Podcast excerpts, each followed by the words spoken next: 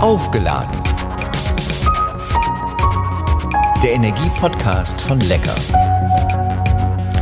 Also Energie ist Strom, Gas, Wasser, Wind, Sonne. Das sind Energieträger, die stehen meistens im Mittelpunkt von Aufgeladen, der Energie-Podcast von Lecker. Aber Energie ist noch viel mehr. Zum Beispiel die Energie, die aus uns selbst kommt, die uns antreibt, die uns nach vorne bringt. Um genau diese Energie wird es in der aktuellen Episode gehen. Ich bin Thomas Reckermann und heiße Sie herzlich willkommen. Wir gehen auf Weihnachten zu und Aufgeladen, der Energie-Podcast von Lecker, möchte jedes Jahr im Dezember ein Charity-Projekt vorstellen. Im vergangenen Jahr war das das Kinderhilfswerk Arche kann man heute noch mal reinhören. Ist immer noch interessant, ist auch immer noch in großen Teilen sehr, sehr aktuell und äh, spannend. Mein heutiger Gast ist Professor Angelika Bier. Besser gesagt, ich bin bei ihr zu Gast. Ähm, Professor Angelika Bier war, genauso wie ihr Mann Jürgen, Medizinprofessorin an der Berliner Charité. Gemeinsam haben die beiden Chirurgen 2005 die private Stiftung Jona gegründet. Über das was sie antreibt, was die Stiftung Jona alles Gutes für Kinder und Jugendliche tut, tun kann, welche Hürden es zu überwinden gilt oder auch galt und äh, wie Sie vielleicht als Podcast-Zuhörer unterstützen können. Darüber wollen wir sprechen. Und jetzt endlich schönen guten Tag, Professor Angelika Bier. Schönen guten Tag, vielen Dank.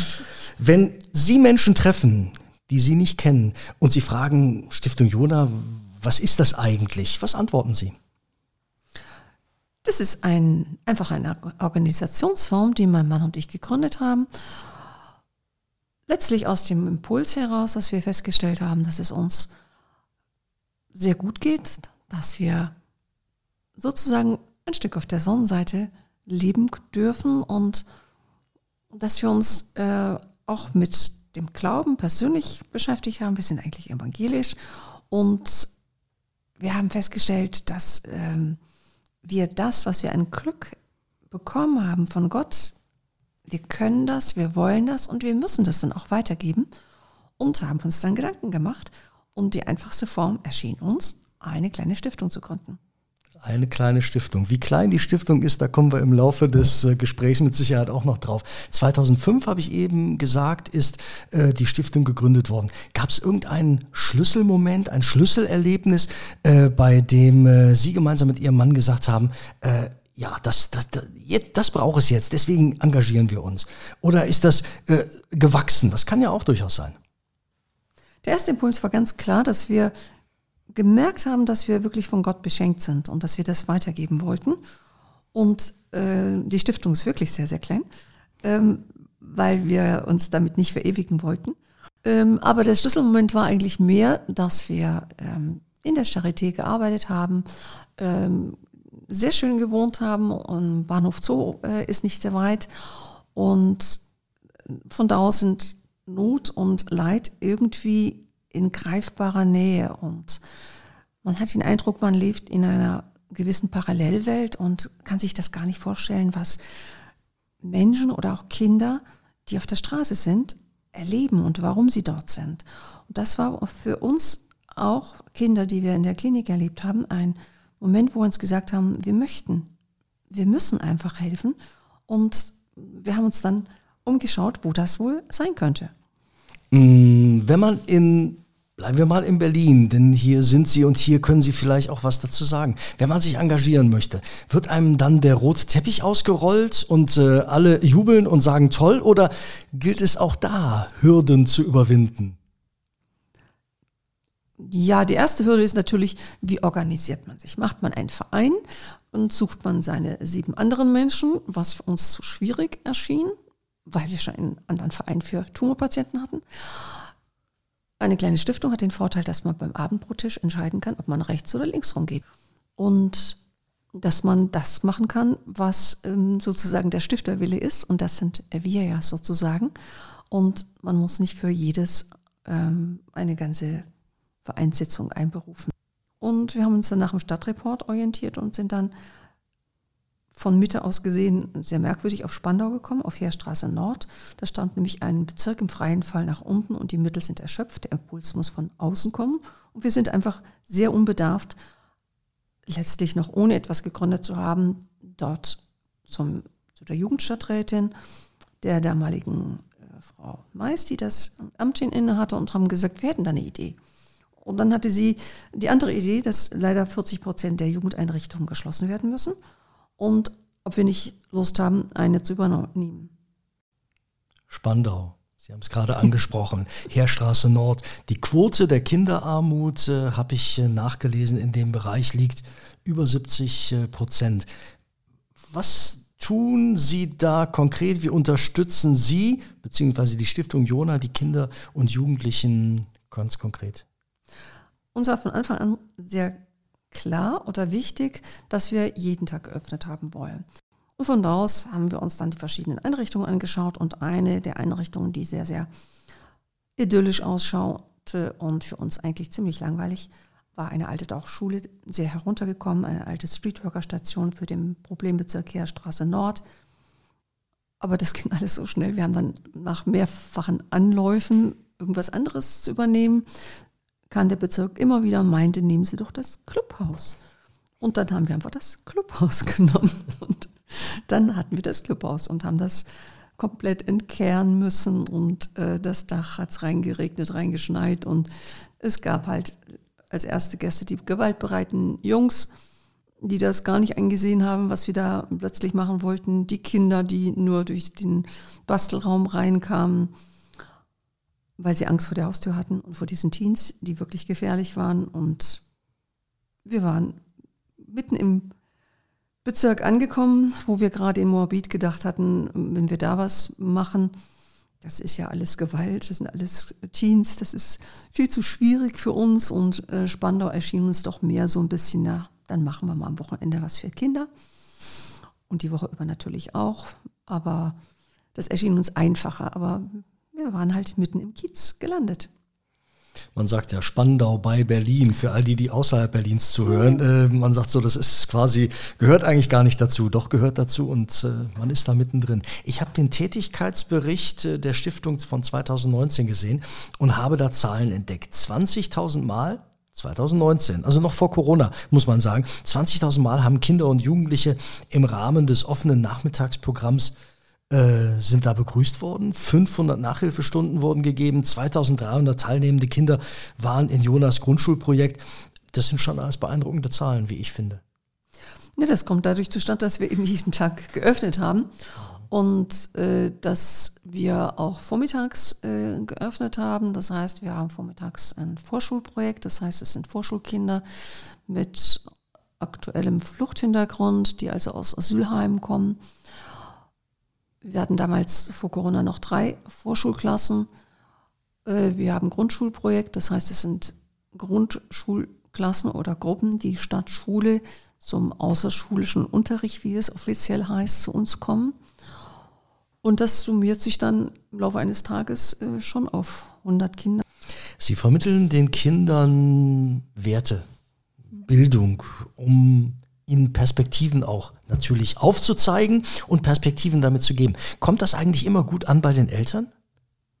Oder erleben Sie das auch, dass, dass manchmal Eltern sagen, äh, was macht ihr da, was, was mischt ihr euch da ein? Oder sind die dankbar so nach dem Motto, toll, dass ihr euch kümmert?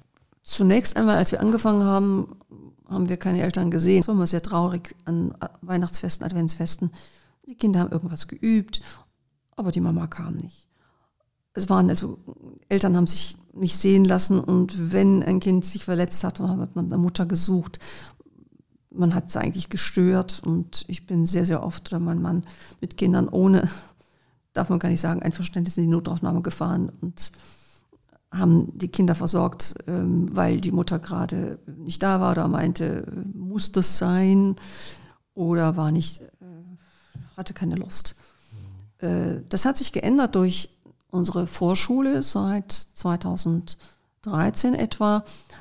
Damit kamen natürlich äh, Flüchtlingskinder. Es kamen geflüchtete Kinder, damals vor allen Dingen arabische, ein bisschen afrikanische Eltern, die unglaublich stolz auf ihre Kinder waren. Das war ein großes Thema überhaupt. Wie kann man Kinder erreichen, die das Einzige sind, was diese Eltern noch haben, die natürlich extrem an ihren Kindern hängen und die jetzt praktisch in eine Vorschule zu holen, äh, hat uns damals auch die Hochschule gesagt, das ist fast unmöglich, da müssen Sie gleich eine Mutter-Kind-Gruppe aufmachen, weil die werden ihre Kinder nicht alleine lassen. Dazu verstehen sie ja zu wenig, was sie jetzt eigentlich machen wollen. Damit sind aber dann äh, die Eltern natürlich gekommen, aber vor allen Dingen die Geschwister. Und damit hatten wir auf einmal ganz viele arabische Kinder und äh, geflohene Eltern und geflohene Kinder. Und damit hat sich auch das ganze Publikum bei uns sehr verändert. Also durch Corona noch mal mehr, aber es ist schon manchmal sehr äh, ja, arabisch äh, geprägt. Mhm. Was die Werte anbelangt oder das El wir sind klar ein christlicher Träger und sagen das auch bei Einschulungen natürlich mit Übersetzung, dass wir eine christlicher Träger, Träger sind, wo letztendlich die Eltern in 99 Prozent der Fälle muslimisch sind, die das wissen sowieso mittlerweile und am Anfang halt gesagt haben, das ist wunderbar, weil wir ja Werte vermitteln. Äh, das ist etwas, was natürlich ein säkularer Träger in der Form nicht so macht. Das ist uns auch am Anfang aufgefallen bei türkischen Mädchen, wenn die abends zum Dienstreff kamen, dass sie sehr glücklich waren, dass wir zum Beispiel einen türkischen Mitarbeiter hatten, den ich aus der Gang rekrutiert hatte nach dem Tod meines Mannes.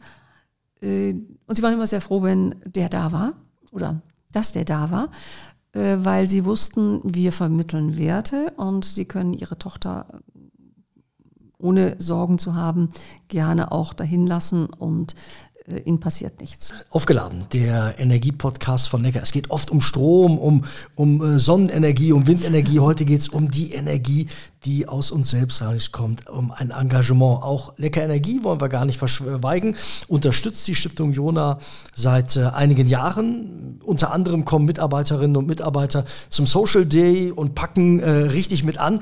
Wie wichtig ist jetzt nicht diese konkrete, aber überhaupt Hilfe von außen für Sie? Also Ehrenamt ist für uns sehr, sehr wichtig. Das eine, weil ohne Ehrenamt würde alles glaube ich, nicht in der Weise funktionieren, generell in unserem Staat. Und es beeindruckt die Kinder immer wieder.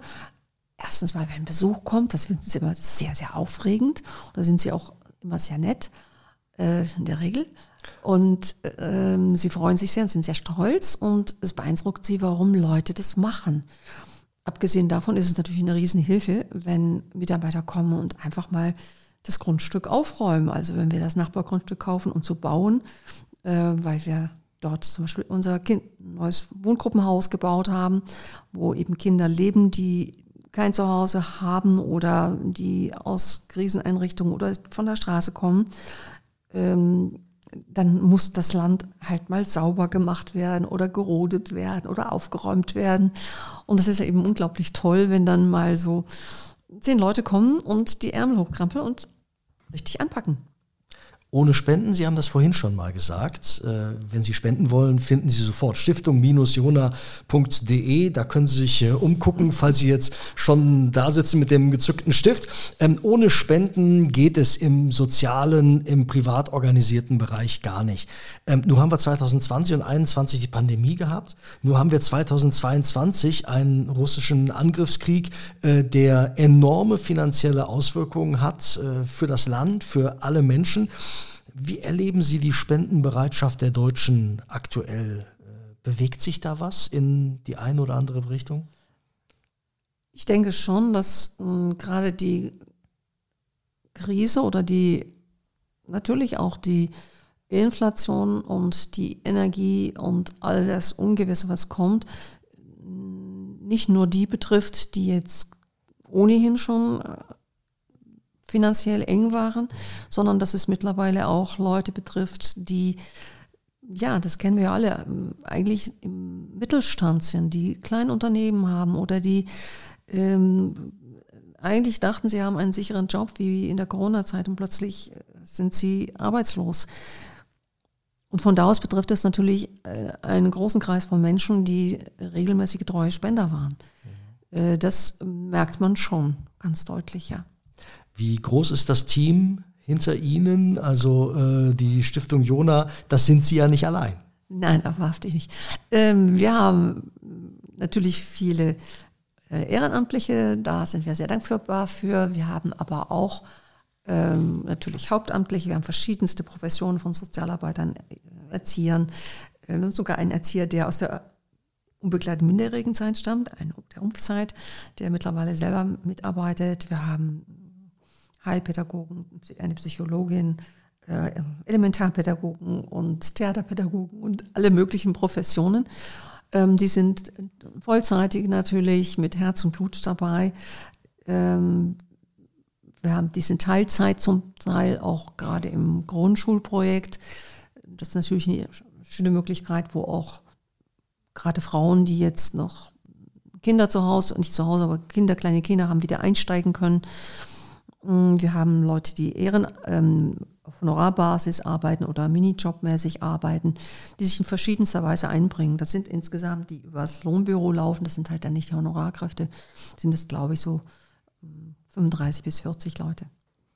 Aber ich habe vorhin schon mal rausgehört, Sie suchen durchaus noch Mitstreiter. Ne? Also wenn ja. jemand gerade zuhört und sagt, also möchte ich mitmachen, ja, das, das Ja, das reicht mir schon vollkommen.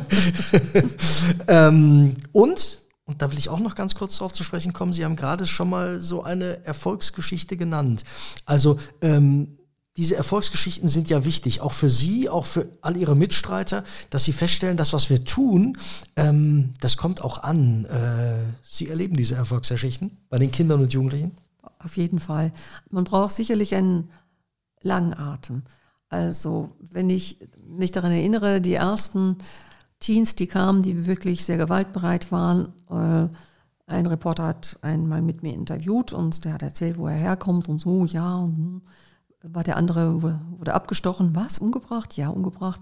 Und dann auf dem Gelände bei uns ähm, waren zwei andere, die hm, auch äh, abstechen waren oder was auch immer. Und der fragte, was? Ich dachte, ja, habe ich auch nicht mitgekriegt, mein Mann auch nicht, aber mein Mann hat gesehen, dass dieser türkische, äh, türkischstämmige, in Deutschland geborene junge Mann dazwischen gegangen ist und äh, hat also offensichtlich übel verhindert. Mein Mann hat es gesehen, ist äh, zu ihm gegangen. Mein Mann war knapp zwei Meter groß und äh, hat ihm gesagt, Junge, das hast du krass, richtig krass gemacht, super. Und äh, sag mal, willst du uns nicht helfen? Und ich hatte das nie gewusst. Er hat das bei dem Interview dann gesagt, nach zehn Jahren, zwölf Jahren, das war für ihn der Hebel, wo er seine kriminelle Vergangenheit umgeswitcht hat. Weil dass jemand zu ihm kommt und sagt, das hast du toll gemacht, willst du uns helfen? Ähm, das war für ihn etwas, was er noch nie gehört hatte. Und das hat ihn bewegt, als ich dann gesucht habe, als mein Mann schwer krank war, wer könnte helfen, dass ich ihn angesprochen habe. Mein Mann hat immer gesagt, als damals auf der Heimfahrt, sagte er, musst dir mal die zwei Jungs anschauen. Die haben eine hohe soziale Intelligenz. Der eine, der ist heute dazwischen gegangen. Äh, den müssen wir uns irgendwie halten. Und das habe ich dann auch gemacht. Und äh, er ist hat eine, äh, einen super Weg gemacht. Er hat keinen Schulabschluss gehabt, woher auch. Und als es dann die Möglichkeit gab, über Sozialassistenten seinen Schulabschluss nachzumachen, habe ich ihm das sehr nahegelegt. Er war sehr verzweifelt, weil er meinte, du willst mich nicht mehr. Ich sagte, nein, ich möchte, dass du einen Beruf kriegst. Und dann haben wir uns geeinigt, dass er doch das macht. Und äh, er hat dann Erzieher gelernt und äh, ist seinen Weg gegangen bis hin zum Studium und arbeitet jetzt äh, in einem anderen Bezirk äh, in der sozialen Arbeit. Hat eine Einrichtung vorher geleitet und ist jetzt praktisch in der Verwaltung gelandet. Äh, aber das sind so die, wo man sich sagt, ja, das ist Erfolgsgeschichte oder andere, die über viele Umwege wirklich Abitur gemacht haben und selber sich dann überlegt haben, die ich bei einem ganz anderen Anlass wieder getroffen habe, die gesagt haben, ja, wir haben Abitur gemacht, jetzt wir beide, der eine macht etwas Richtung Entwicklungshilfe und ich mache Sport und wir möchten äh, ins Ausland gehen und möchten das weitergeben, was wir selber bekommen haben. Wir möchten Kindern helfen und äh, irgendwie einen Sportclub gründen, aber mit dem Geld, was wir da verdienen, möchten wir Kinder helfen, die auf der Straße sind. Äh, dass sie einfach diese Motivation haben, wir wollen etwas weitergeben. Das hat mich auch sehr bewegt. Wir hatten vor kurzem unseren Jugendstadtrat bei uns und wir haben die jugendlichen Kinder gefragt, was wünscht ihr euch, was möchtet ihr? Und zu ganz vielen Punkten haben sie gesagt, das zurückgeben, was wir bekommen haben. Das finde ich eine unglaubliche soziale Intelligenz, die man Kindern und Jugendlichen vielleicht heute gar nicht so zumuten würde. Wahnsinn. Wir gehen auf Weihnachten zu, ich habe das vorhin schon mal gesagt. Wenn Sie die viel und oft zitierten drei Wünsche frei hätten, ähm, welche wären das? Ähm, bei den Erfolgsgeschichten würde ich immer auch die kleinen Erfolge mitdenken. Das wären auch so Wünsche, dass die kleinen Dinge nicht übersehen werden. Also dass Kinder, die eben von der Straße sind, dass sie äh, Vertrauen fassen, ihr Herz aufmachen können. Ähm, unsere Teens, die äh, gerade, wir haben einige Teens, die eine sehr, sehr schwere Zeit durchmachen durch äh, nach Corona ähm, frustriert, depressiv, verletzt, selbstverletzend. Wir hatten auch eine lange Zeit ein junges Mädchen bei uns aufgenommen, ähm, die selbstverletzend war und andere, die nach der Flucht sehr verletzt sind, dass die wirklich Heilung erfahren an Körper, Geist und Seele. Das wäre mir wirklich ein Anliegen, dass Kinder und Jugendliche, die wir jetzt gerade so im Blick haben, dass sie Heilung erfahren. Zunächst mal an ihrem Körper, an ihrer Seele, aber natürlich auch an ihrem Geist.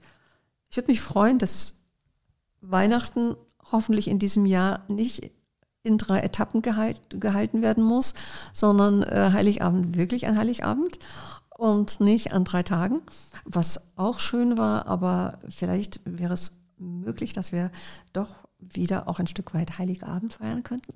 Das wäre natürlich wunderschön, dass wir das ermöglichen, wenn wir das ermöglichen könnten. Und ähm, ich würde mich einfach freuen, wenn auch die Weihnachtsfreude, dass eben Gott Mensch geworden ist und uns ganz nahe ist, dass das in die Familien als Licht, als Hoffnung, als Freude, eben als Energiequelle hineinkommt und als Hoffnung in der Dunkelheit, wirklich als ein Stern, der auch in ihrem eigenen Leben brennt und ihnen Motivation und Perspektive gibt in allen Krisen und in allen Schwierigkeiten hinein.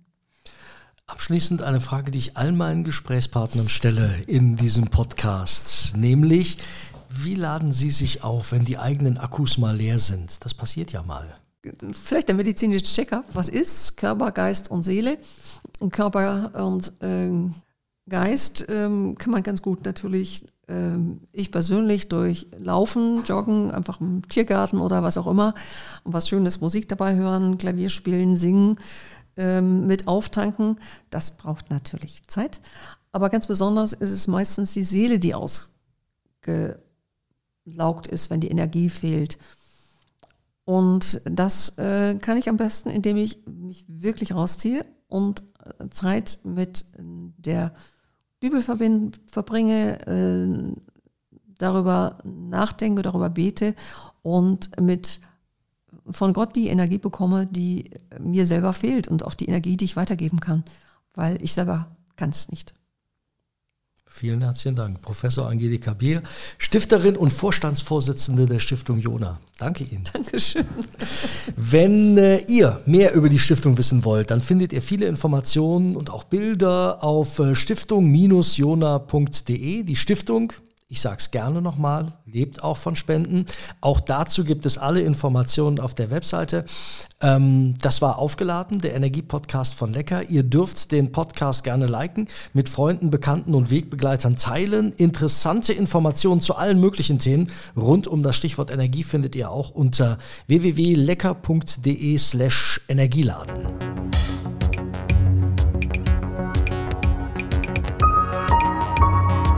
Aufgeladen. Der Energie-Podcast von Lecker.